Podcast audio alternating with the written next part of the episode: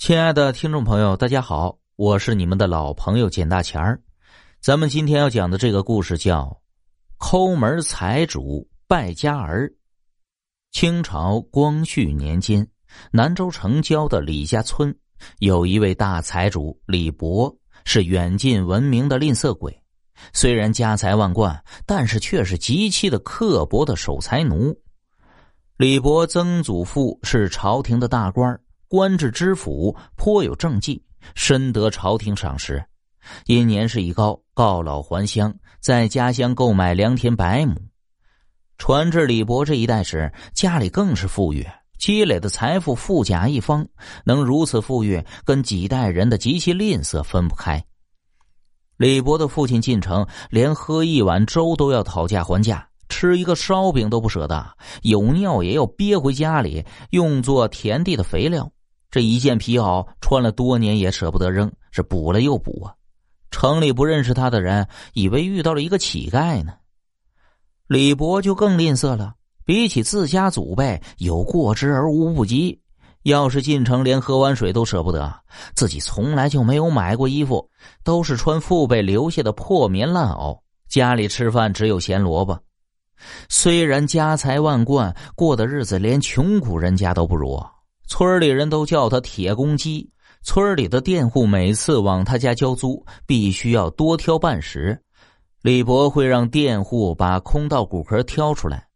李博除了吝啬之外，品行还不行，喜欢欺男霸女，娶了几房妾室，更是没有给过一个铜板，都是以欺骗的手段娶的。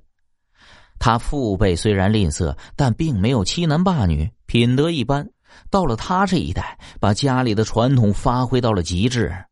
古人言：“财富人稀，李家几代单传。”到了李博这一代，更是如此。娶了几房妾室，但是都没有为他生个一儿半女。有一天晚上，李博梦到了自己的父亲，父亲衣不遮体站在他面前，告诉他：“家门不幸啊，出了一个败家子儿。”李博以为父亲骂自己呢，腿一软，跪了下来。跪下来时，怕压坏自己的裤子，忙卷起裤子才跪下。这一跪，倒把自己惊醒了。李博醒来后，还在想那个梦，必定是父亲怪自己太奢侈了。这一年呢，李家的四房总算是生出了李不歪。李博格外高兴，还破例买了一筐鸡蛋回来，全家伙食大为改善。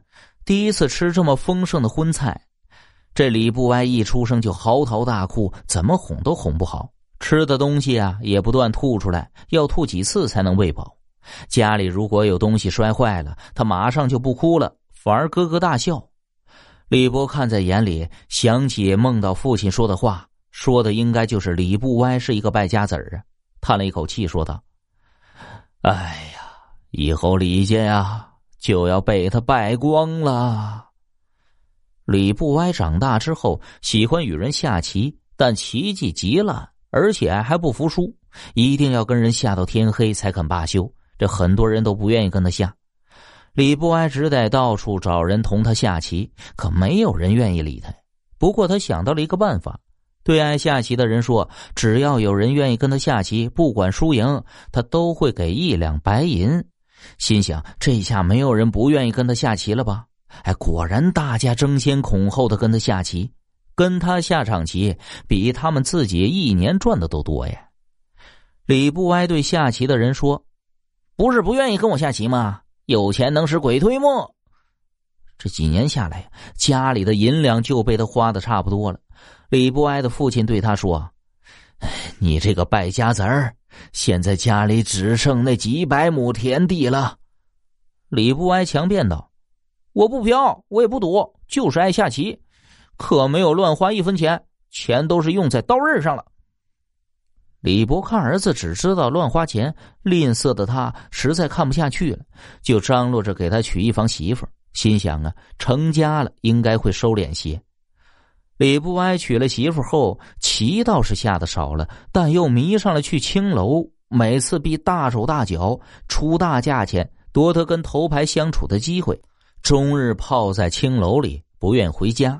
为此，李博没有少数落他，但他非但不听，还变本加厉，想花上千两白银把青楼的头牌娶回家做妾室。这李博气得吐血，不多久就病倒了。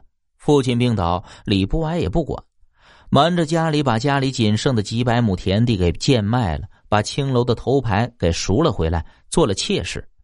他父亲知道后，被活活气死了。李伯死后。在前往阴间的道路上，需要经过土地庙。李伯心想：为什么自己一辈子勤俭节约，会生出这样一个败家子儿呢？土地神告诉他：“就是因为你太吝啬了，所以才生了一个败家子儿。而且你前世也是因为吝啬，欠了李不歪的钱财。等李不歪讨完债，自然就会离去。”哎，李博到现在才明白，自己生了一个讨债鬼，生来就是来败家的，一切都是自己造的孽呀！真的是因果循环，报应不爽。没过几年的时间，李家就彻底被李不歪败光了，家里已经穷到揭不开锅了。